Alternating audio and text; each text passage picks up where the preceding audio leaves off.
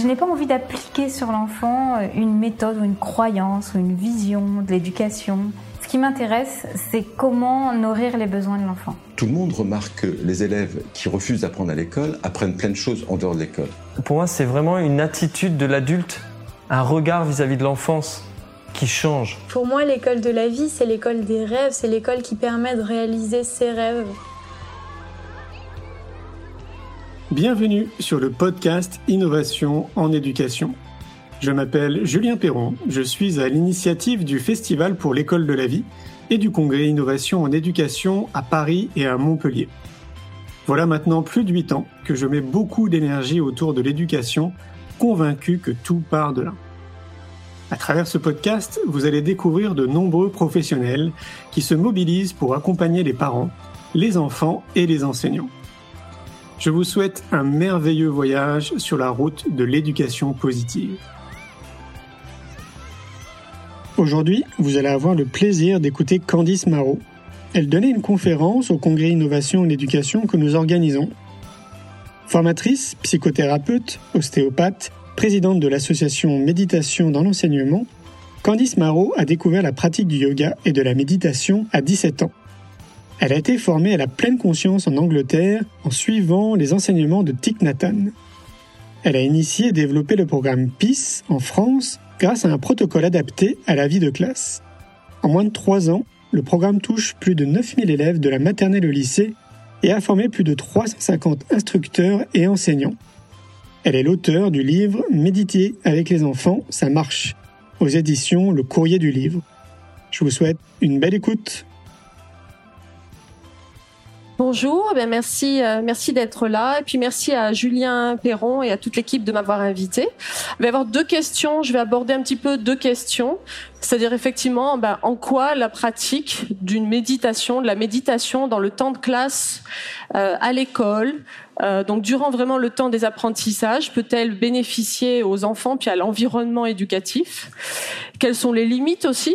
Évidemment les limites euh, euh, à l'application de, ce, type de pratique. Et puis quel serait peut-être un petit peu le, le chemin.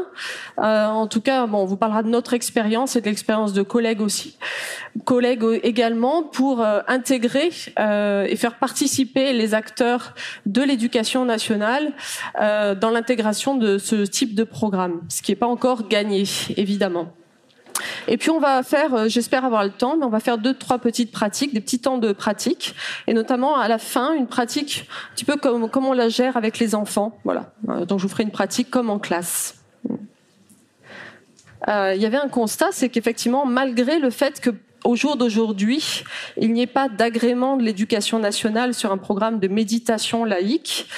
Euh, il y a quand même une grosse demande du terrain qui émane du terrain et beaucoup de besoins qui sont, on va dire, qui peuvent être rencontrés euh, grâce à cette pratique, notamment les besoins des élèves, mais aussi les besoins des enseignants et par extension même des parents. Donc, euh, au jour d'aujourd'hui, malgré le fait qu'il n'y ait pas d'agrément éducation nationale, les programmes dits de méditation laïque, méditation de pleine conscience, pleine présence, je vais un petit peu faire la différence entre ces termes, sont appliqués de plus en plus dans les établissements en France. Euh, nous, avec une association que je représente, en trois ans, on a quand même 400 établissements scolaires et plus de 10 000 élèves, voilà, qui ont qui ont suivi, qui sont en train de suivre des programmes euh, de pleine présence dans le milieu scolaire et durant leur temps de classe.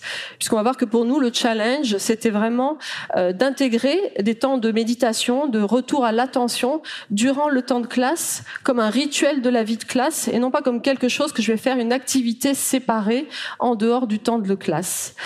Alors dans cette dans ce gros dans cet univers de la méditation laïque, vous avez peut-être entendu parler de pleine conscience euh, ou de pleine présence. En fait, on parle de la même chose. Nos, amis québécois, eux, ils préfèrent le terme présence attentive, ce qui est joli. C'est une pratique de la présence attentive. Et des fois, ils évitent même le terme, le gros mot, euh, qui est le mot méditation, et qui génère effectivement encore pas mal de, on va dire, de euh, discussions, notamment bah, avec les les institutions. Il y a souvent beaucoup de peur de projections, euh, ouais, d'idées qu'on se fait sur la méditation euh, et notamment sur son aspect euh, laïque. Comment la méditation, qui appartient à des pratiques plutôt ou des traditions de sagesse, des traditions spirituelles, peut-elle être proposée à l'école? Alors évidemment qu'on va pas vous parler de la tradition spirituelle. Simplement rapidement, c'est vrai que la méditation, ça fait partie de toutes les cultures. En fait, c'est vraiment universel. Ça a été présent. C'est pas que du bouddhisme, c'est pas issu que du bouddhisme, et c'est vraiment présent dans toutes les grandes traditions de l'humanité. Euh, et la méditation, bah, comme le dit par exemple méditer, euh, comme le dit Mathieu Ricard, qui est un de nos parrains, euh, bah, méditer, c'est être alerte, c'est être curieux, hein, c'est être ouvert d'esprit, et c'est aussi s'entraîner. Donc c'est un entraînement de l'attention déjà. Après, on va voir à quoi on porte attention, mais à, minima, c'est un entraînement de l'attention. Alors aujourd'hui, dans les courants, il y a la pleine conscience. Je vais pas vous faire tout l'historique de la pleine conscience, mais la pleine conscience a été développée notamment par John Kabat-Zinn euh, aux États-Unis et euh, a été évalué, a fait l'objet de recherches en neurosciences. Il y a aujourd'hui plus de 4500 publications sur le sujet. Euh, donc beaucoup de scientifiques s'y sont intéressés et c'est comme ça que petit à petit, c'est passé dans le domaine de la santé notamment et de la santé mentale en Angleterre, au Royaume-Uni, bon, malgré le, Brexit et tous les problèmes liés au Brexit, euh, au Royaume-Uni, il y a quand même dans l'équivalent de notre sécurité sociale, la NHS, euh, vous pouvez suivre euh, et vous voir prescrire un programme de pleine conscience, voilà, qui est donc c'est vraiment passé un petit peu plus dans les mœurs et dans la société. Et puis il y a peut-être 10-15 ans, du coup, on a commencé à se poser la question de bah, comment faire la même chose, comment adapter des protocoles à l'école, à l'école et dans l'éducation.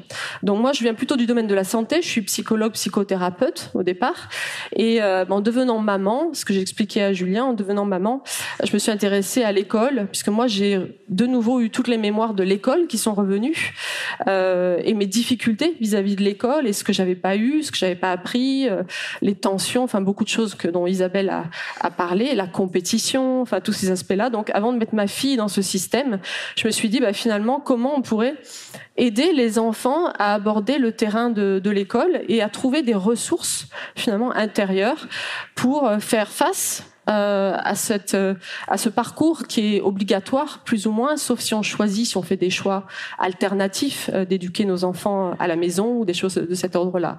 Mais comme disait Isabelle, il y a quand même 90% d'enfants aujourd'hui qui suivent le parcours de l'éducation nationale et qui sont dans le public.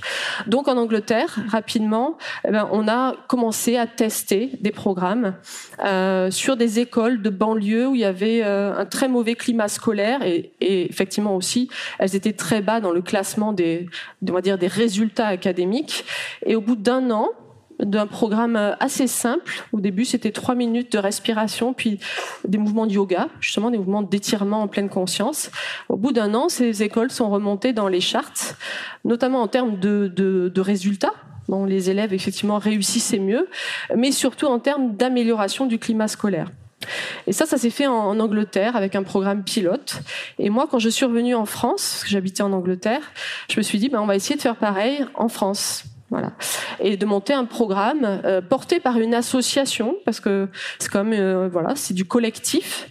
Euh, et on va essayer de taper à la porte des établissements et de voir s'ils veulent faire un programme pilote euh, dans les écoles. Et je pensais qu'il y aurait beaucoup plus d'obstacles. Ça ne veut pas dire qu'il n'y en a pas, euh, mais sur le terrain, en fait, ça a été bien reçu. Et on a fait au début trois écoles pilotes. Il y avait trois, quatre ans de ça. Et aujourd'hui, comme je disais, on est quand même à 400 établissements scolaires euh, qui ont fait euh, ce programme avec ou sans les autorisations de l'institution. Alors aujourd'hui, dans le domaine de la pleine conscience, les experts se divisent en deux camps, mais c'est gentil, il n'y a pas de compé, il y a pas de, il a pas de compétition. Il y en a qui gardent le terme pleine conscience, il y en a qui préfèrent le terme pleine présence. Nous, avec les enfants en école, on préfère parler de pleine présence parce que dans le, dans le langage français, la conscience, ça a quand même euh, tout de suite une référence à la conscience mentale. Euh, c'est un peu psy pour beaucoup. Hein. Et alors que la présence euh, va inclure quelque chose qu'on va travailler tout le long de ces programmes, qui est le corps. Donc dans la présence, dans le fait d'être présent, il y a quelque chose qui est lié aussi au corps et à la présence dans l'instant. Donc, il y a des dénominations, il y a des, on va dire, des définitions, mais moi, je voulais vous demander d'abord, justement, pendant une petite minute, euh, de vous tourner euh, peut-être vers votre voisin de droite ou de gauche, et puis une minute chacun de, de voilà, de dire qu'est-ce que c'est pour moi la présence, la pleine présence. On essaye?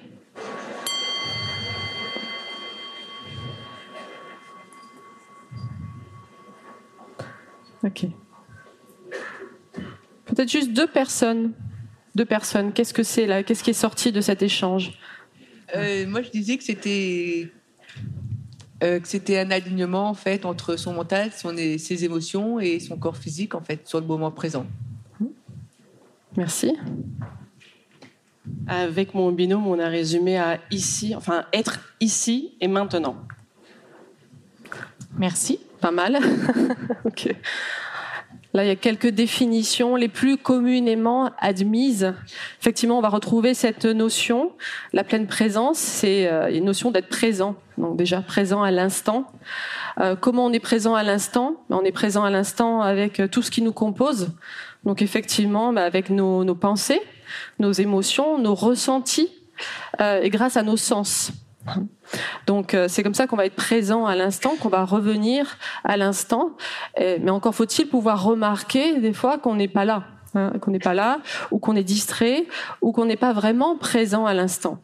Alors, en français, on, est ambitieux, on parle de pleine conscience, pleine présence. En anglais, c'est mindfulness, c'est un peu un terme différent, qui n'est pas tout à fait bien traduit, parce que bon, pleinement présent, pleinement conscient. Enfin, moi, personnellement, ça fait 30 ans que je pratique. Je peux pas dire que je suis à 100% pleinement présente ou pleinement consciente. Mais c'est vrai que la première chose qu'on va entraîner, puisqu'il s'agit d'un entraînement aussi avec les enfants, avec les enfants, on va leur parler d'entraînement, on va leur dire tu vas apprendre à entraîner ton attention dans un premier temps, et d'abord à porter attention à toi, Hein, à toi et à tes ressentis grâce à ton corps et à ta respiration. Ce sont les premiers, les premières bases de la pratique. Euh, on n'arrête pas de demander à nos enfants de faire attention, d'être attentifs, d'être calmes. Mais bon, comment je suis calme quand je me sens pas calme? Comment je reviens au calme? Euh, Comment je peux savoir si je suis attentif, pas attentif? Comment je peux revenir à l'attention? Est-ce qu'il y a un moyen de revenir à l'attention? Ben, La bonne nouvelle, c'est qu'effectivement, oui, il y a déjà des moyens de revenir à l'attention. Et puis on va entraîner justement aussi cette capacité à observer quand euh, je suis pas là, quand j'ai été distrait, quand mon attention est explosée, euh, quand je suis un peu partout euh, dans la salle, voilà que plein de supports différents m'intéressent, c'est ça que j'ai du mal à me concentrer. Toutes ces notions qui font partie des notions de l'éducation et de l'apprentissage, qui sont nécessaires à tout apprentissage, il faut les entraîner. Hein. Donc, si vous écoutez des, des Mathieu Ricard, Christophe André, voilà, des personnes euh, qui ont beaucoup écrit, qui en parlent beaucoup, euh, ils, souvent ils font des allégories, des images aussi qui marchent très bien avec les enfants et les jeunes, qui sont qu'effectivement c'est comme un sport, et c'est plutôt un sport intérieur, c'est un sport du cerveau. On va entraîner effectivement le cerveau, le cognitif également, mais on va aussi entraîner notre ressenti, on va entraîner aussi euh, notre capacité d'observation et d'accueil de nos émotions. Donc il y a une autre notion aussi dans la pleine présence qui est importante et qui est critique dans l'application dans les écoles, puisque c'est un milieu très compétitif et souvent pas assez collaboratif, alors que comme le disait Isabelle, on devrait coéduquer, collaborer. Euh, bah, c'est le non-jugement. Et ça, c'est le plus dur pour la plupart d'entre nous. C'est-à-dire qu'effectivement, la pratique de pleine présence euh, demande d'accueillir ce qui se passe avec le moins de jugement possible. Ou si j'ai un jugement, bien, mal, euh, ça me revient, ça me revient pas, etc. De m'en rendre compte et puis peut-être de respirer trois, quatre fois, de prendre un peu de recul par rapport au jugement euh, que je viens d'avoir. Hein. Donc on va effectivement le non-jugement, c'est c'est aussi un enseignement de cette pratique de l'attention. Donc vous allez trouver d'autres choses. Il y a la, la notion de, bon, de revenir à l'être, ça on va moins en parler avec les, les, enfants au début. On va leur dire d'abord, tu vas apprendre à prendre soin de toi, à entraîner ton attention. Ça, tu verras, quand tu n'es pas attentif, tu pourras la ramener à des supports, tu pourras la fixer sur quelque chose. Euh, tu vas pouvoir aussi avoir un temps d'espace mental. C'est aussi un temps de pause dans la classe et un temps de transition entre différents apprentissages. Et Dieu sait qu'aujourd'hui, les enfants n'ont pas assez de temps de transition, les adultes non plus. d'ailleurs, mais justement du coup c'est ce qu'on fait avec nos enfants aussi. Euh, mais moi j'ai des collégiens beaucoup qui me disent mais de toute façon euh, qu'est-ce qu'ils pensent Déjà on n'a même pas deux minutes des fois pour changer de classe, on n'arrête pas de courir dans les couloirs, on passe des maths au français, au latin, à la musique. Et tout ça pendant 8 heures, avec des fois juste 20 minutes pour manger, etc. et tout. Euh, et comment on peut être attentif et concentré toute la journée? Ben Non, non, c'est pas possible. Et en plus, on sait aujourd'hui, grâce aux sciences cognitives notamment et à la neuroscience et à les études sur le cerveau, que le cerveau a besoin d'oxygène, de, récupération, de temps pour faire le vide, afin de, de, de nouveau créer un espace d'ouverture et de curiosité par rapport à l'apprentissage. Donc déjà, à minima, le temps de méditation dans les classes et avec les enfants, nous, on leur présente vraiment comme un temps de pause, hein. un temps de, on va faire des choses pendant son temps de pause, on va s'entraîner, ok, mais ça va être quand même aussi ludique. Euh, c'est pas une obligation. Il y a des choses que vous allez aimer, que vous n'allez pas aimer, euh, qui, sur lesquelles vous allez adhérer, etc. Mais on va vous demander de persister, parce que petit à petit, vous allez voir que peut-être quelque chose va se passer euh, en vous si vous vous entraînez de manière courte mais répétée, un peu tous les jours, un peu dans voilà tous les jours dans le contexte de votre classe et peut-être même en dehors de la classe. Donc c'est comme ça vraiment qu'on va commencer à aborder euh, la méditation avec les avec les jeunes. Donc là vous pouvez voir d'autres choses. Il y a sept fondements à la pleine conscience, mais je vais pas les détailler. Si ça vous intéresse, il y a beaucoup de, de, de livres aujourd'hui sur les sept fondements de la pleine conscience, mais qui à mon avis devraient être les sept fondements aussi euh, de tout processus d'éducation. Hein, la patience, c'en est un autre aussi apprendre à être patient. En psychologie positive, on parle du, des 4 P, le plus petit pas possible, chaque, chaque enfant, euh, apprend progressivement, euh, et chacun le, petit pas pour moi n'est pas forcément le petit pas pour mon copain. Donc effectivement, être patient, être, ne pas être dans le jugement, ne pas être tout le temps dans la comparaison, accepter son rythme à soi. Alors évidemment, c'est pas facile dans le contexte euh, d'une classe où il y a 35 élèves. Euh, vous n'allez pas forcément regarder et voir le, le, contexte individuel de chacun et proposer aux enfants euh, quelque chose qui va plaire à tout le monde. Mais c'est pas c'est pas le but. C'est pas va pas tous les emporter de la même manière, mais néanmoins on va leur permettre, même déjà par le discours, on va leur permettre de faire un petit pas, d'apprivoiser ce, ce petit pas pour eux. Quel est le prochain petit pas pour être plus attentif, plus tranquille, avoir plus de ressources euh, dans le contexte de mon apprentissage? Alors oui, c'est pas une affaire de mots. Euh, au final, on va leur parler beaucoup, mais c'est aussi un, temps de pratique. Donc on l'a dit, bah, comment on peut être attentif, revenir à l'instant, si déjà je ne sais pas écouter les signaux qui viennent de moi. Hein. Donc la première chose, qu'on leur, euh, le premier entraînement de l'attention, c'est de le fixer sur un support. L'attention, pour être euh, rassemblée, elle a besoin de se fixer sur un support. C'est tout, déjà. Donc, le premier support qu'on a toujours avec nous, toute notre vie, ce serait quoi? Voilà, la respiration et tout ce qui est du domaine du corps, tous nos ressentis. Hein, le corps est avec nous tous les jours. Euh, c'est grâce à lui aussi que j'apprends, que j'interagis, que je sens ce qui est bon pour moi, ce qui est pas bon pour moi, que je sens si je suis dans un mal-être ou un bien-être. Parce qu'on parle beaucoup du bien-être à l'école, du bien-être en entreprise, de la même manière. Bah, comment je sais si je suis dans le bien-être ou dans le mal-être? Donc on va faire une toute petite pratique de 2-3 minutes, simplement déjà pour soi, euh, donc je vous propose de poser les crayons, les cahiers, de décroiser les jambes. Euh, on croise beaucoup les jambes. Euh, on explique ça aux, ados et aux enfants quand on va expliquer le fonctionnement de la respiration. Dès qu'on a des croisés, croiser les jambes, croiser les bras, etc., on bloque quelque chose qui est important dans la respiration, qui est le diaphragme. On le resserre le diaphragme qui est un gros un muscle, hein. donc on en parlera un petit peu tout à l'heure. Et euh, le diaphragme, c'est lui qui permet aussi la libre circulation de la respiration. C'est lui aussi qui permet le remplissage des poumons et puis ce fameux gonflement du ventre quand on expire. Hein. Il y a un mécanisme, ce muscle du diaphragme, qui fait ce mouvement-là à chaque fois que j'inspire et que j'expire. Quand j'inspire, il se baisse. Quand j'expire, il monte. Et c'est ça qui permet le remplissage des poumons hein, et le, du coup le décompressage, c'est pas des jolis mots, du poumon aussi. Et c'est ça qui fait que mon ventre se gonfle ou pas. Hein. Donc déjà, on décroise les jambes, on décroise les bras, on pose les mains sur ses genoux ou sur ses cuisses. Quand ils sont en classe, c'est sur la table, éventuellement devant eux. Et puis, je vais vous inviter soit à fermer les yeux, soit à les laisser ouverts. Et pareil avec les élèves en classe, on leur laisse toujours le choix.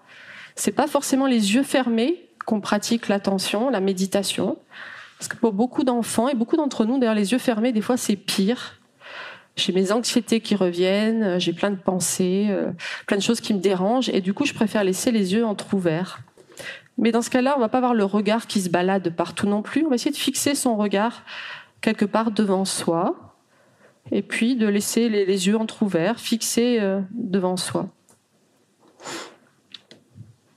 Et la première chose à laquelle je vais faire attention, je vais porter attention, c'est un petit peu le ressenti de ma posture. Déjà ma posture. Peut-être déjà les points de contact des pieds avec le sol, de l'arrière des jambes avec la chaise. Puis peut-être que je me suis adossée sur un dossier, sur le dossier de la chaise, que mon dos est supporté par le dossier. Du coup, j'ai aussi le contact du dos avec euh, le dossier. Peut-être que je me rends compte que ces chaises euh, sont pas trop euh, ergonomiques, on va dire, pas trop confortables et n'invitent pas à une présence alerte ou un vrai, un vrai repos du dos. J'ai plutôt tendance à m'avachir, mais c'est pas grave, je remarque. Et si je veux, je peux décoller un petit peu le dos de la chaise et m'avancer un peu vers l'avant pour tester si c'est différent.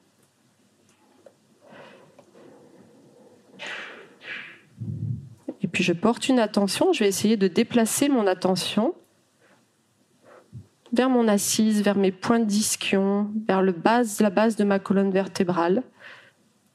Et la base de la colonne vertébrale, c'est vraiment la clé pour avoir une bonne posture. Et on le verra pour avoir une bonne respiration, parce que la bonne posture est liée à une bonne respiration. Parce que la respiration va mieux faire son travail si je ne m'avachis pas trop, si j'ai pas les jambes croisées.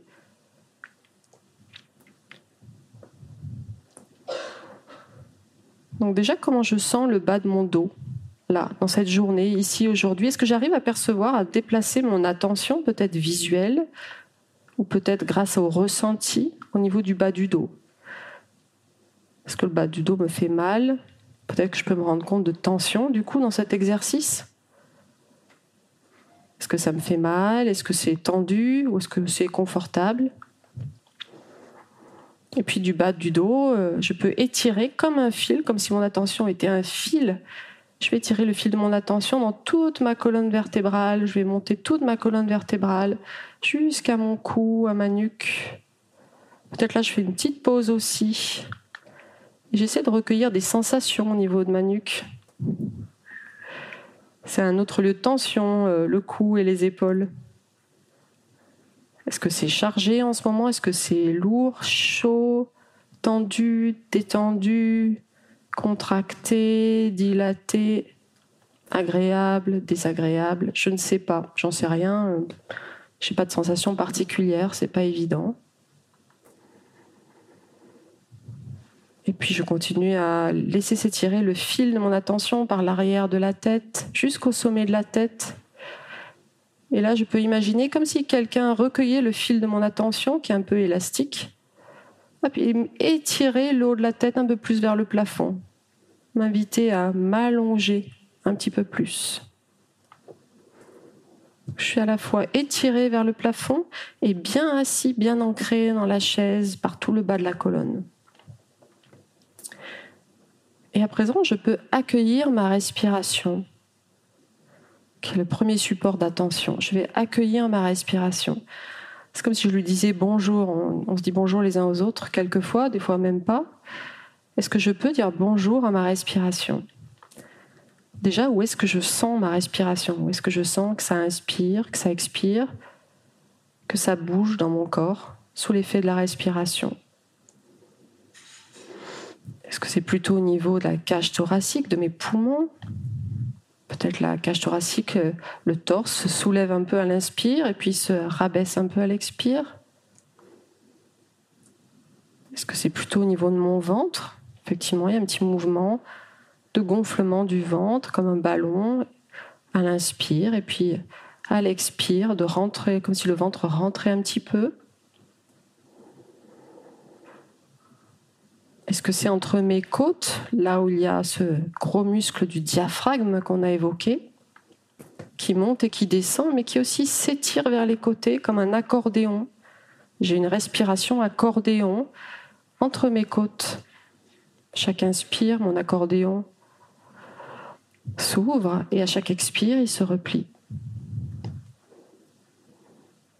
La respiration, c'est ce qui me rend vivant, c'est ce qui amène l'oxygène dans tous mes tissus, dans tout mon corps. C'est ce qui m'oxygène, c'est ce qui me permet de rester en santé. Mon cerveau consomme énormément aussi d'oxygène, c'est le plus grand consommateur. Quand j'ai pas assez bien respiré, ben je suis plus davantage fatigué, plus vite.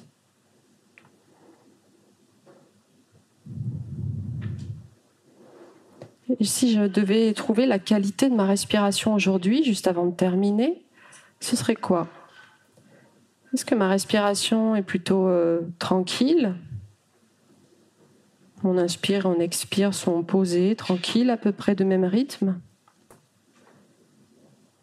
Ou est-ce que ma respiration est plutôt courte? C'est comme si j'avais pas assez d'espace pour respirer dans le corps. Je suis un peu bloqué. Des fois, comme quand on a un point de côté ou une gêne. Est-ce que ma respiration est plutôt dynamique, électrique? Une électricité, j'ai envie de bouger, je sens une tension. Comment est ma respiration aujourd'hui? Est-ce qu'elle est sereine, active, énervée, impatiente? Je ne sais pas.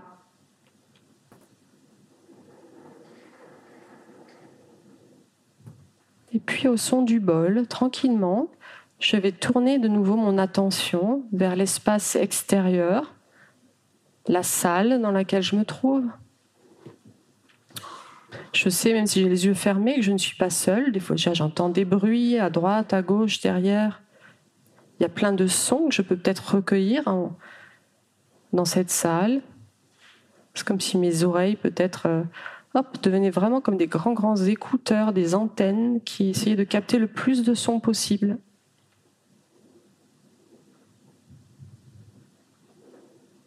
Puis aussi des sensations, peut-être de température, il fait chaud, de proximité avec les autres. Peut-être que j'ai soif. Quelles sont toutes les sensations qui sont là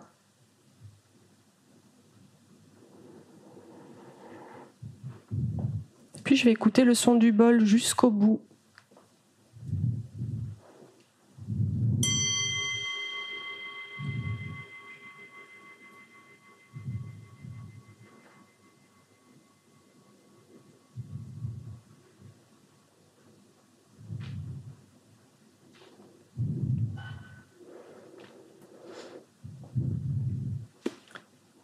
Tranquillement, je vais me préparer à réouvrir les yeux. Mais avant de réouvrir les yeux, on va frotter les pommes l'une contre l'autre. Jusqu'à bien sentir la, la, chaleur. Et puis on va mettre les deux pommes de main devant les yeux. C'est peut-être quelque chose que vous connaissez déjà, certains. Sans écraser les yeux, un peu comme deux demi-coques de noix. Et là, j'ouvre les yeux, mais je suis encore un peu dans la pénombre. Je vais juste inspirer trois fois en étant le plus présent, conscient possible de ma respiration. C'est comme si je ne pensais qu'à ma respiration. Et je sais que j'inspire, je sais que j'expire. Je sais que j'inspire, je sais que j'expire. Et une troisième fois. Et sur la prochaine inspiration, je vais juste ouvrir la main droite comme un volet et sur l'expire, je le referme. Prochaine inspiration, j'ouvre la main gauche, je la referme. Et sur la prochaine inspire, j'ouvre les deux mains et les deux yeux.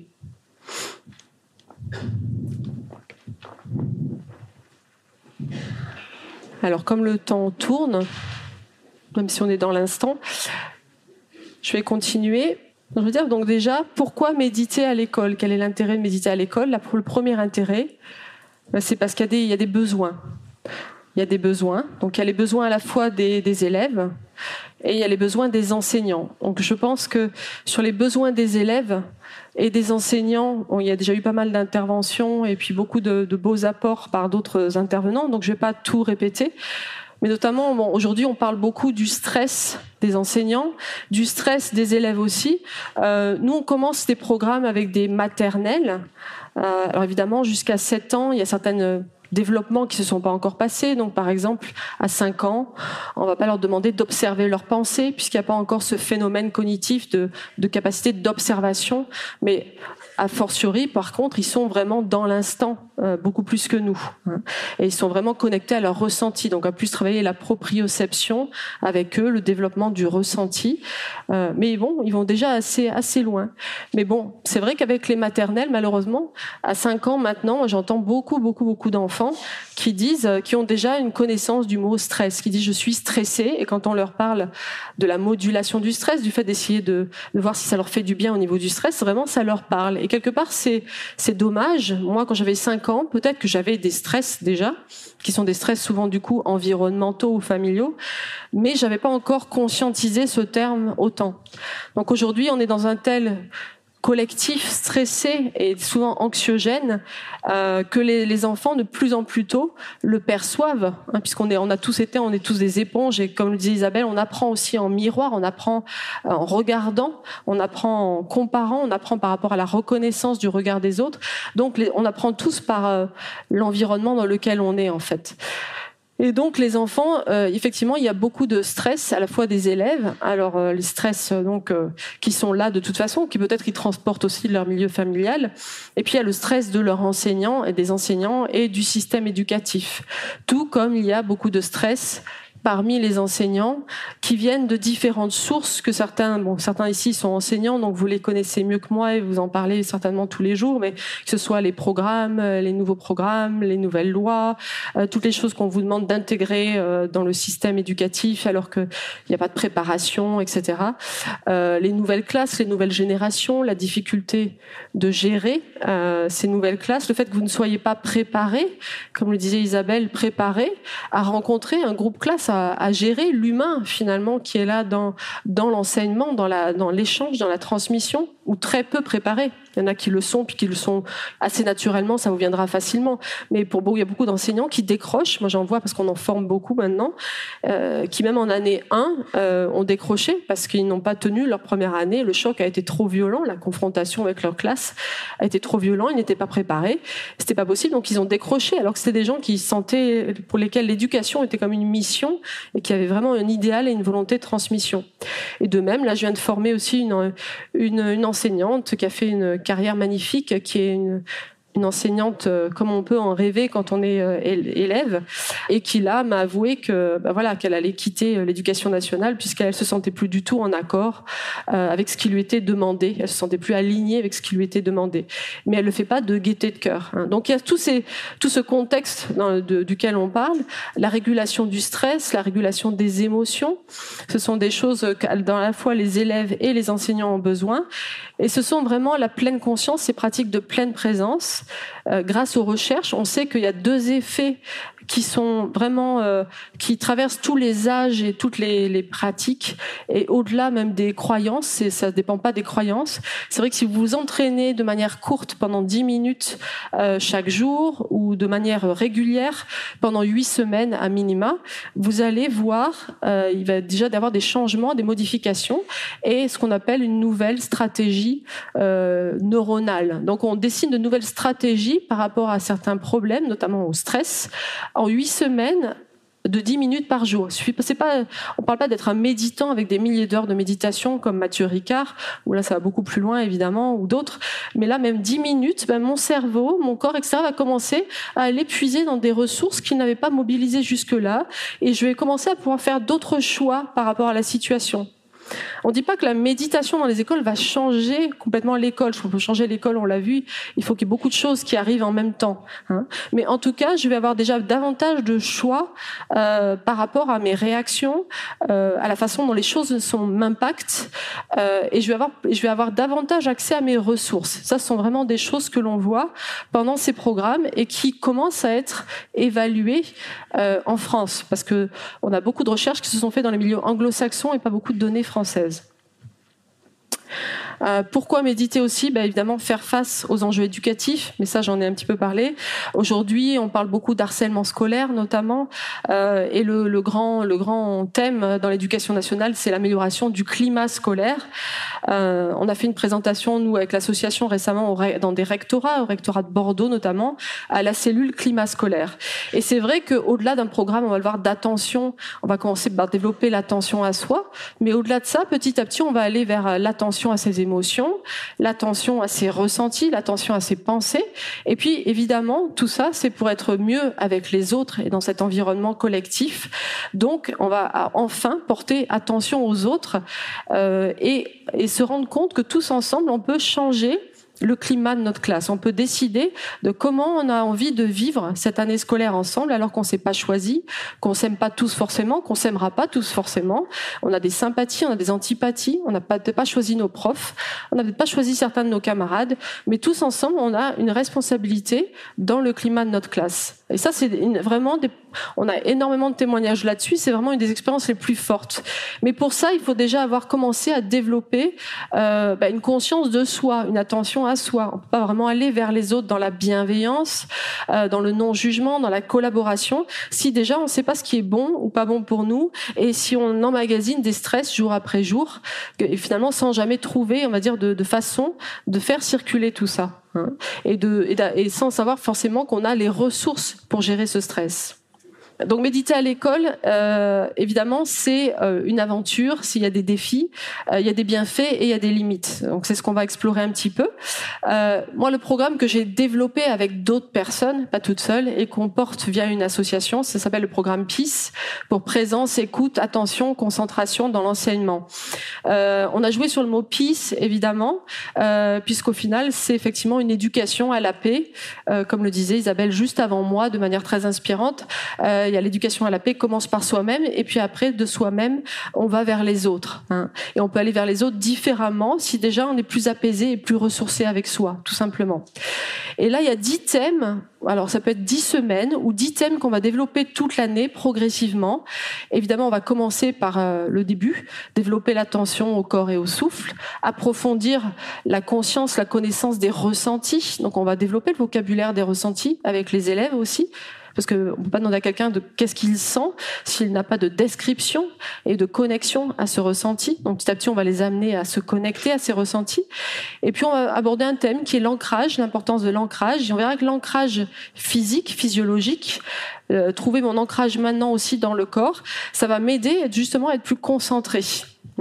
Euh, il y a de ancrage, centré, concentré. C'est tout un domaine qui est très très lié. Quand je suis ancré, présent, je suis beaucoup plus concentré.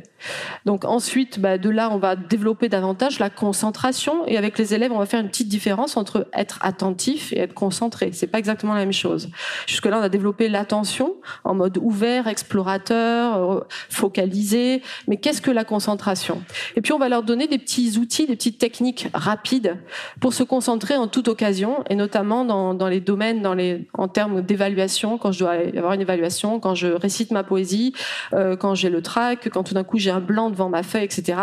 Qu'est-ce que je peux faire sans faire une méditation de 10 ou 15 minutes euh, tout seul, euh, en 2-3 minutes pour me reconcentrer? On va voir qu'il y a beaucoup de choses qu'on peut faire, en fait, mais si on leur dit pas, ils le savent pas forcément, et qui font que ben, les stress liés aux examens, à la notation, aussi simplement aux relations avec les autres, ben, deviennent plus gérables. Voilà, on sait qu'on peut faire quelque chose. Et puis euh, là après, une fois qu'on a, on va dire, posé ces bases, on va aborder le grand domaine des émotions et notamment des émotions ressources. Hein. Donc on va leur faire passer pas mal de messages par rapport aux émotions. Il n'y a pas d'émotions négatives ou positives. Euh, toutes les émotions sont acceptables. L'émotion, c'est ce qui nous met en mouvement, ce qui nous fait échanger avec les autres, etc. Donc c'est vrai que les émotions sont là aussi. Il va falloir déjà les accueillir, les observer, en prendre conscience, voir qu'elles aussi elles naissent dans le corps donc euh, tout ce qu'on a fait avec le corps, ça va nous servir justement pour aborder le territoire des émotions, les identifier. Et ça, les enfants sont super là-dessus. Des fois, ils savent mieux que nous, parce qu'ils ont moins de filtres, surtout s'ils sont jeunes, pour vous dire quelle émotion, qu'est-ce qu'elle me fait et comment elle me fait agir, etc. Si vous les y aidez, simplement. Et puis, petit à petit, ben, on va aussi faire face au stress et aux émotions. Des fois, il nous faut des stratégies, j'aime pas ce mot-là, mais il nous faut des ressources euh, pour faire face à des stress ou des émotions qui sont récurrentes, qui se sont installées dans nos vies, qui sont peut-être liées, au milieu scolaire, qu'on va rencontrer tous les jours qu'est-ce qu'on peut faire au-delà d'accueillir nos émotions? Ben, Pour faire face à ce stress et ces émotions, tous ensemble, dans un contexte, c'est une expérience collective. Là, on n'est pas en individuel, c'est pas de la thérapie, c'est autre chose. Et de là, une fois qu'on a abordé les émotions, ben là, on finit le programme par ce qu'on appelle les compétences prosociales, psychosociales. Donc à partir de là, comment je commence à développer mon mode d'attention vers les autres, à réaborder les autres différemment euh, et à développer des, choses comme l'empathie, euh, l'écoute, euh, le non-jugement si je peux ou quand je peux pas, ben, c'est pas grave, mais je me rends compte. Et puis surtout la bienveillance. Hein. Alors la bienveillance, elle est aussi au programme aujourd'hui, mais très souvent, elle n'est pas forcément bien introduite. Et nous, ce qu'on veille dans la pratique avec les enfants et les élèves et les jeunes, euh, c'est vraiment de ne pas leur introduire la bienveillance comme une politesse sociale de plus. Hein. C'est pas et tu dois être bienveillant parce que. Non, c'est plutôt quel intérêt on a tous ensemble, au vu de nos expériences et du fait qu'on va tous faire plus ou moins certaines expériences. Notamment, on a tous des douleurs, des changements, des choses qui changent dans nos vies, euh, des pertes, des séparations, des souffrances. On recherche tous le bonheur, on a tous envie d'être heureux. Qu'est-ce qu'on peut faire? Quel intérêt du coup on a à être bienveillant? Et comment la bienveillance, bienveiller, prendre soin de soi, prendre soin des autres, va pouvoir modifier notre expérience ensemble? Dans cette micro-société qui est l'école, mais qui va être un reflet de notre société future, de travail, etc. Donc on aborde tous ces thèmes-là à la fin avec eux. Donc en quelques mots, pratiquement, ça se passe comment? On peut, nous, on forme à la fois des intervenants extérieurs qui vont faire des programmes dans les écoles et on forme les équipes éducatives. Et évidemment, dans l'idéal, il faut qu'il y ait de plus en plus d'enseignants et d'équipes éducatives qui soient formés puisque c'est eux qui peuvent faire ça tous les jours dans leur classe. Hein. Mais quand il y a un intervenant extérieur, il vient à minima deux fois par semaine sur des temps courts, 10 à 15 minutes pendant le temps de classe. Et il va passer ce programme sur 10 semaines ou plus. Après, il y a des modalités euh, qui nous permettent d'adapter tout ça. Je pense que vous trouverez un peu euh, toutes ces, petites informations, hein, si vous en voulez, vous voulez en savoir plus. Là, je vous ai dit déjà quelques chiffres, donc je, je vais passer.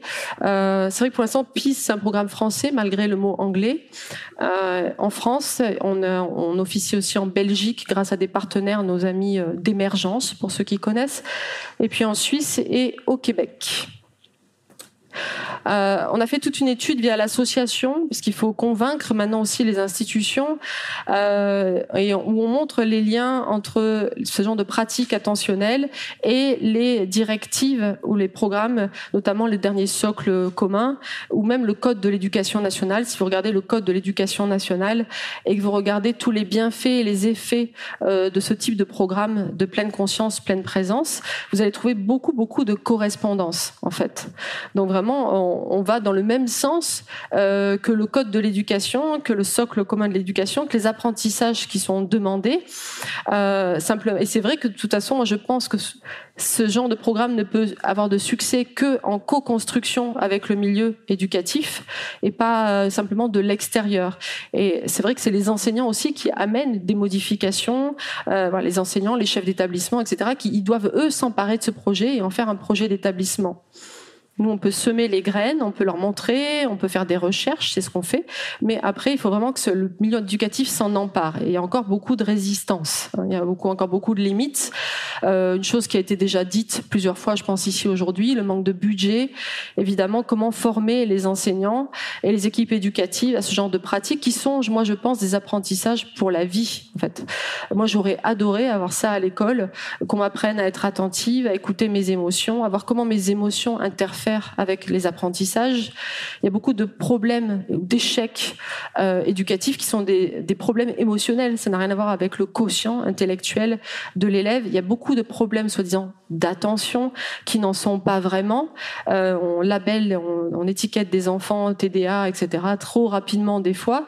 Euh, et quand on entraîne leur attention, on va juste voir qu'ils ont un différent, un profil cognitif différent qui n'est pas du tout pris en compte par la formule unique proposée dans les Et c'est vrai que quand vous avez 35 élèves, vous avez 35 profils cognitifs différents. On n'apprend pas tous de la même manière. Ça ne veut pas dire qu'on a des problèmes. Hein.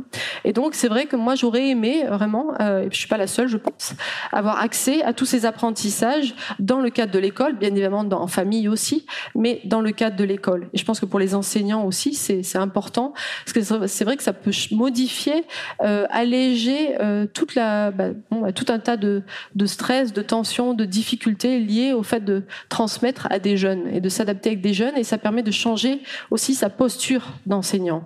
Parce que c'est vrai qu'on n'est pas là dans une posture de discipline. Ça ne veut pas dire qu'il n'y a pas d'autorité. On est dans une posture où, a fortiori, a priori, on va faire confiance aux élèves et on va chercher les ressources, on va chercher ce qui va bien et non pas toujours ce qui va mal. Donc c'est vraiment une modification aussi du mode de pensée et de la façon de voir les choses. Hein.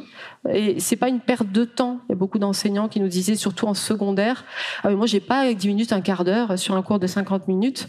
Et quand on leur demande, ben, dans 50 minutes, est-ce que vous avez les, gamins attentifs pendant 50 minutes Ou combien de temps vous perdez finalement à essayer de les ramener, de garder leur attention euh, ou de les discipliner, etc. Bon, ben finalement, ils admettent, euh, la, grande majorité, qu'effectivement, ce temps-là, ils le perdent de toute façon. Et que c'est jamais 50 minutes de pure attention qu'ils ont dans leur classe. Donc on leur dit, bah, si on remplace ce temps-là par 10 minutes de pratique, bah, voyons voir qu'est-ce qui pourrait se passer. Nous, on fait une étude, juste pour vous dire aussi, dans l'association, avec un labo de recherche maintenant, puisque dans l'éducation nationale, mais pas que. Il faut des recherches officielles, on va dire. Donc il faut faire de la recherche, mais c'est intéressant aussi parce qu'on voit ce qui marche, ce qui marche pas, ce qui pourrait marcher mieux. Euh, et on fait des études donc avec un labo, notamment sur le fait de savoir si vraiment ce genre de pratique améliore euh, les capacités prosociales et le climat scolaire. On a commencé en janvier 2018, on continue, mais c'est vrai que les premiers effets tendraient à montrer que la pratique de la méditation prend soin de ce qu'on appelle des besoins psychologiques fondamentaux dans l'éducation, et notamment, donc, c'est le sentiment de compétence, d'autonomie et d'appartenance. Je vais juste vous laisser sur quelques petits témoignages d'enfants, d'enseignants et de parents. Quand j'étais en colère, je me mettais vraiment en colère. Et grâce à la méditation, je suis un peu plus calme. L'année dernière, par exemple, on ne le faisait pas. Et j'étais très, très stressée euh, parce que parce que j'avais peur, euh, parce que parfois on faisait des dictées. Et du coup, j'avais peur d'avoir une mauvaise note. Alors que là, je, suis moins stressée, j'ai moins peur. L'enfant rentre parfois excité de la, de la cour de récréation, ou fatigué, ou énervé. Euh, on prend deux minutes et le, le, retour au calme est là. Donc pour moi, c'est. Pour moi, c'est important. On se met plus vite au travail de façon plus, plus sereine quelques parents. Euh, très très très vite le matin pour se dépêcher et euh, forcément euh, on stresse un peu les enfants. Je pense que c'est une bonne chose pour, euh, pour commencer la journée dans le calme. Je leur apprends à se canaliser, à canaliser leur énergie. Alors Lily, il euh, n'y a pas photo et j'ai une petite de 5 ans, alors là c'est fabuleux quoi. Et du coup des fois elle nous fait un peu la morale, genre les parents vous vous calmez maintenant et vous ouvrez votre cœur et vous semez l'énergie, etc., etc. Voilà. Bon, c'est quelques petits témoignages. Il y en a, il y en a plein d'autres. Et voilà. Il y a aussi, euh, bah, il y a deux livres euh, qui sont, si vous voulez davantage voir comment vous pouvez faire pour pratiquer avec vos enfants. Euh, il y a celui que j'ai écrit, La méditation avec les enfants, ça marche. Il y a celui avec Ilios Kotsu qui vient de sortir aussi, qui est présent ici. Euh, il y a de très beaux, très beaux autres livres. Il y a Jeanne Siofaquin. Bon, il y a beaucoup de livres aujourd'hui sur ce, euh, sur l'attention, ça marche, la grenouille, je pense que beaucoup connaissent. Et puis un prof heureux peut changer le monde aussi, la pleine conscience à l'école, euh, avec un très beau programme aussi qui s'appelle Care for Teachers qu'ils ont développé. Euh, et puis il y a des apps Petit Bambou pour ceux qui connaissent. Ils ont aussi une section jeunesse. Euh, moi j'ai développé un programme pour les kids et les ados aussi. Et Jeanne Siofaquin a un autre programme aussi pour les enfants. Voilà. Et si vous voulez en savoir plus sur l'association euh, et tout ce qu'on fait euh, aujourd'hui en France, bah, vous pouvez euh, taper méditationenseignement.com. Et je vous remercie pour votre attention. Merci. Merci beaucoup.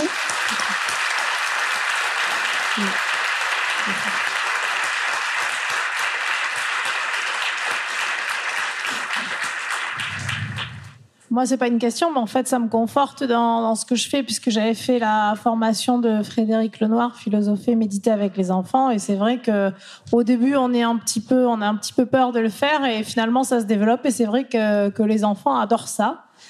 Et euh, voilà, alors après, il y a le yoga d'un côté, il y a la sophro de l'autre, il y a la méditation. Entre guillemets, c'est de la pleine conscience parce qu'on fait pas de la vraie méditation, quoi qu'il en soit. Mais, euh, mais voilà, ça marche bien et les enfants aiment beaucoup. Et j'ai découvert aussi Petit Bambou il y a pas longtemps. Il y a aussi Jonathan Lehman qui en a fait.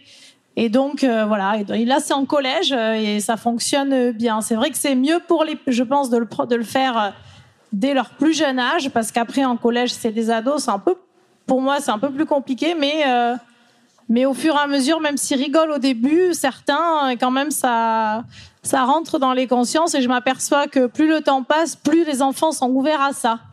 Et il y a dix ans de ça, quand j'ai commencé, ben, c'était pas la même chose. Voilà. Oui, merci. Merci. Euh, je pense que c'est un phénomène collectif. Euh, Il y, a, en ce moment une vague euh, collective euh, qui répond à un besoin d'ouverture dans différents domaines. Et donc, bah, oui, il y a plusieurs déjà plusieurs associations, plusieurs programmes. Il y a l'approche de Frédéric Lenoir qui est plus centrée sur la philosophie, l'attention et la philosophie, mais vous faites aussi trois minutes de pratique d'attention avant de parler de la philosophie. Donc tout ça c'est très complémentaire et on répond aux mêmes besoins de toute façon. On essaie de prendre compte des mêmes besoins. Après, on n'est pas encore. Euh, je ne sais pas s'il y a dix ans c'était moins ouvert ou si c'était juste moins dans le collectif, euh, aussi de la part euh, des adultes. On n'avait pas forcément pris conscience que c'était possible, qu'on pouvait le faire dans ce contexte, qu'on en avait besoin réellement. Aujourd'hui, comme tout s'accélère à plusieurs niveaux et pas que dans le positif. Eh ben, on a davantage euh, conscience de, de, ces, de besoins et de, et de prendre conscience que vraiment il faut qu'on développe une, une vision des choses plus positive, d'aller davantage voir ce qui va bien, d'aller davantage voir ce qui, les ressources que l'on a. Et je suis d'accord, à tout âge, ça marche très bien. Évidemment, c'est génial quand on peut commencer tôt avec les enfants parce qu'ils vont grandir avec ces ressources-là. Voilà, et ça va être naturel parce que au ils questionnent pas, ils ont pas peur des mots, ils sont pas voilà dans ce questionnement-là, ils sont dans l'expérience. Et si ce que vous leur amenez dans la présence que vous avez avec eux, dans ce que vous leur proposez, ça leur plaît, bah, ils adhèrent et ils y vont à fond en fait. Mais même avec les ados, ça marche très bien aussi, même avec les résistants. Euh, moi, très souvent, ce que j'ai appris aussi à lâcher, moi, dans cette pratique avec les élèves en classe, c'est le besoin de résultats aussi. Ça, j'ai pas eu trop le temps d'en parler, mais on, on les note pas, il n'y a pas d'évaluation. Et même en tant qu'instructeur, en fait, on a dit, on sème, encore une fois, on sème des graines, et ça va pas prendre pour tout le monde au même moment, de la même manière, parce que chacun va traiter ses priorités dans la classe. Et vous savez pas quelles sont les priorités de chaque enfant ou chaque ado.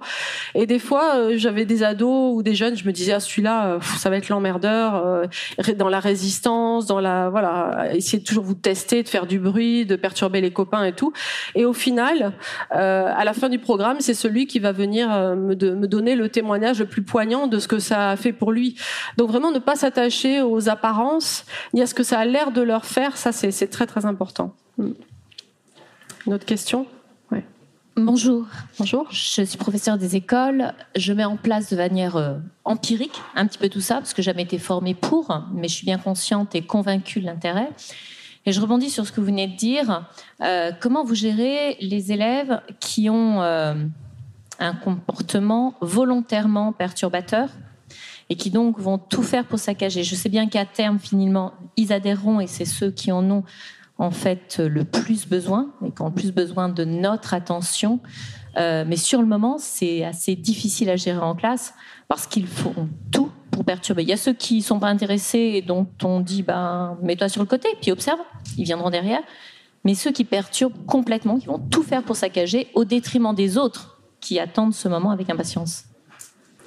Alors ça, c'est le genre de questions qu'on a toujours, notamment en formation, et qu'on aborde plutôt vers la fin de la formation, parce qu'il n'y a pas une réponse rapide. Euh, il n'y a pas une technique miracle, ça vous vous en doutez. Voilà. Euh, nous, ce qu'on fait déjà, euh, a priori, on évite d'exclure l'élève qui ne, va avoir ce comportement. Enfin, on va tout essayer d'abord. C'est-à-dire que vraiment, on va pas l'exclure. C'est pas parce qu'il dérange, etc., qu'on va l'exclure.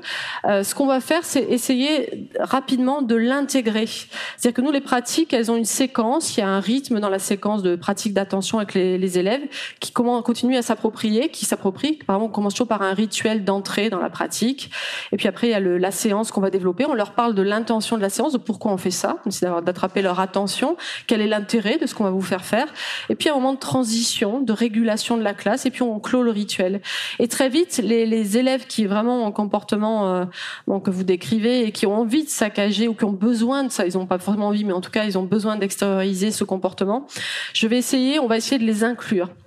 Je vais leur demander souvent, je leur demande, bah, tiens, tu maintenant tu, tu viens à côté de moi, et aujourd'hui, je vais te demander, toi, de, c'est toi qui vas faire le rituel euh, d'entrée euh, dans la pratique. Des fois, ça marche. Effectivement. Du coup, on leur donne un rôle euh, parce que ceux-là, quand on les interroge, ils vont vous dire "Moi, j'en ai rien à foutre de ton truc. De toute façon, c'est n'importe quoi. Ça va pas marcher, euh, euh, etc., etc. J'en ai pas besoin. Ça sert à rien, etc. Et tout.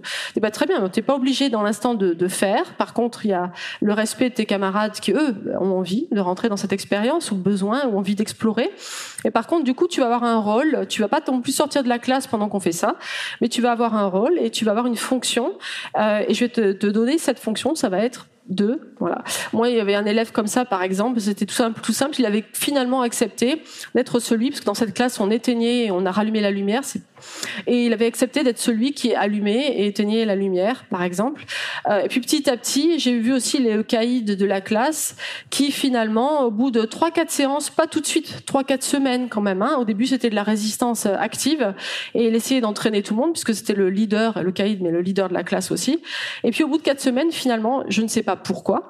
Hein, mais je l'ai laissé dans la classe, je ne l'ai pas exclu, etc. On a essayé plein de tactiques différentes avec lui euh, pour le garder inclus. Et au bout de 4-5 semaines, il y a un moment, il dit oh moi je trouve que ce serait bien qu'on ait un cahier de classe où à la fin des séances, chacun on peut aller écrire aussi ce qu'on a vécu ou ce que la classe a vécu. Et à partir de ce moment-là, toute la classe a adhéré puisque lui, il avait adhéré. Il y a des rares cas où on est obligé de sortir l'élève, mais pour nous, c'est la dernière extrémité et on demande à l'enseignant, si je suis intervenante, je demande à l'enseignant surtout de lâcher aussi le côté disciplinaire, d'elle de faire avec nous, ça c'est très important pour réussir l'expérience. Il faut que l'enseignant participe aussi, pas qu'il soit en train de faire autre chose pendant qu'on fait pratiquer euh, les élèves, évidemment, euh, et de lâcher la discipline et de nous laisser ça en main. Il m'est arrivé par contre une fois de devoir interrompre une séance qui était sur la bienveillance en plus et où c'était un bordel pas possible euh, avec des élèves moteurs de ce chaos on va dire et où là j'ai dû arrêter effectivement et puis d'autres collègues aussi. Et puis on a dit bon écoutez là on va vous parler du respect parce que là moi je vais vous expliquer tout ce que je fais pour venir jusqu'à vous pourquoi je suis motivée pour venir jusqu'à vous euh, ce que je pense voilà comment vous pouvez en bénéficier et là ce que vous me montrez c'est un manque de respect énorme non seulement par rapport à moi mais par rapport à vos Donc on va avoir un échange ensemble, si vous voulez bien, sur le respect. Et là, on a parlé. On a parlé. Et la fois d'après, ben, c'était c'était déjà différent. Donc il y a plein, il y a toute une approche euh, différente. Mais euh, nous, on va toujours essayer d'inclure, sans donner toute l'attention à ces élèves, mais les inclure, éventuellement les changer de place. Je vais les faire s'asseoir à côté de moi. Euh, c'est eux qui vont guider certains mouvements, des fois, etc. Et quelquefois, c'est juste un besoin d'attention plus, on va dire, bruyant euh, que les autres. Donc on va leur donner l'attention, mais pas trop non plus. Voilà, c'est une juste mesure. J'espère que j'ai un peu répondu. Désolée. En, en, quelques secondes, merci Candice pour votre intervention. Je voudrais juste compléter votre réponse par, euh, moi je pratique la méditation avec des élèves de primaire et même chose, au départ, il y en a toujours, euh, il y en a certains, ça dépend, ça dépend des classes, mais il y a certains enfants qui sont réfractaires. Je travaille aussi en communication euh, bienveillante, donc on travaille beaucoup sur les émotions et sur les besoins. Et à la fin de chaque séance, déjà, j'essaie de pas intervenir pendant la séance quand il y en a qui bougent leur chaise ou qui cherchent l'attention. Donc j'apprends moi à me taire pour laisser faire. Et à la fin de chaque séance, je demande à chacun d'entre eux d'exprimer leurs besoins au groupe. Et naturellement, j'ai faire, euh, j'ai pas à faire la police parce que c'est eux qui disent, bah, s'il te plaît, Caïs, est-ce que la prochaine fois, tu peux éviter de bouger ta chaise? Euh, Moi, j'aimerais bien, euh, Karam, que tu évites euh, de, me chuchoter ou d'essayer de me faire rire. Et en fait, ça se fait tout seul. Et ça, c'est cadeau parce que quand j'impose, ça prend du temps. Quand je me tais, bah, voilà, c'est gagné. Oui, merci. Mais il y, a de l'intelligence dans la classe. Vous allez faire confiance à l'intelligence du groupe avec lequel vous travaillez. Et chaque groupe est différent, évidemment. Chaque classe est différente. Ça, tous les enseignants le savent, hein, d'une année sur l'autre. Et pour quand on fait de la pratique de l'attention et de la méditation, c'est pareil. Chaque groupe est différent. Il y en a, c'est du pain béni. Vous rentrez, c'est déjà fertile. On aurait dit qu'ils attendaient, ils attendaient que ça, voilà. Et puis d'autres, c'est, euh, on parle de semer des graines. Bah, des fois, le terrain est plus rocailleux, plus dur. Il y a plus de cuirasse. Il y a des comportements. Il y a le regard des autres. Il y a le rôle qu'on s'est donné face aux autres, etc. Et tout ça, ça va prendre du temps avant de tomber. C'est pour ça que nous, il y a, des, c'est une base, c'est une progression hein, de toute façon, et c'est pour ça qu'avant d'aborder le gros gros terrain des émotions, et c'est toujours là qu'on voit des changements. Nous, c'est en semaine 5 ou à mi-chemin du parcours, euh, quand on aborde les émotions, que là vraiment, on commence à voir les modifications dans la classe. Mais avant ça, on a posé des bases, qui sont nécessaires. Merci beaucoup.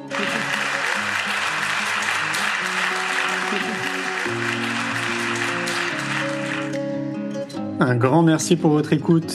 J'espère que vous avez passé un bon moment avec nous. Pour aller plus loin dans votre recherche, nous avons créé un magazine papier, le magazine Innovation en éducation. Un magazine que vous retrouverez uniquement sur abonnement, livré tous les deux mois partout dans le monde. Un magazine 100% éco-responsable, 80 pages en moyenne, sans publicité. À travers le Festival pour l'école de la vie ou le Congrès Innovation en éducation, nous rencontrons des milliers de professionnels qui proposent des solutions pour les parents, les enfants et les enseignants. Ce magazine se veut être un pont avec le podcast, nos événements et les films que j'ai réalisés. On se retrouve maintenant la semaine prochaine et entre-temps, je vous souhaite une très belle route.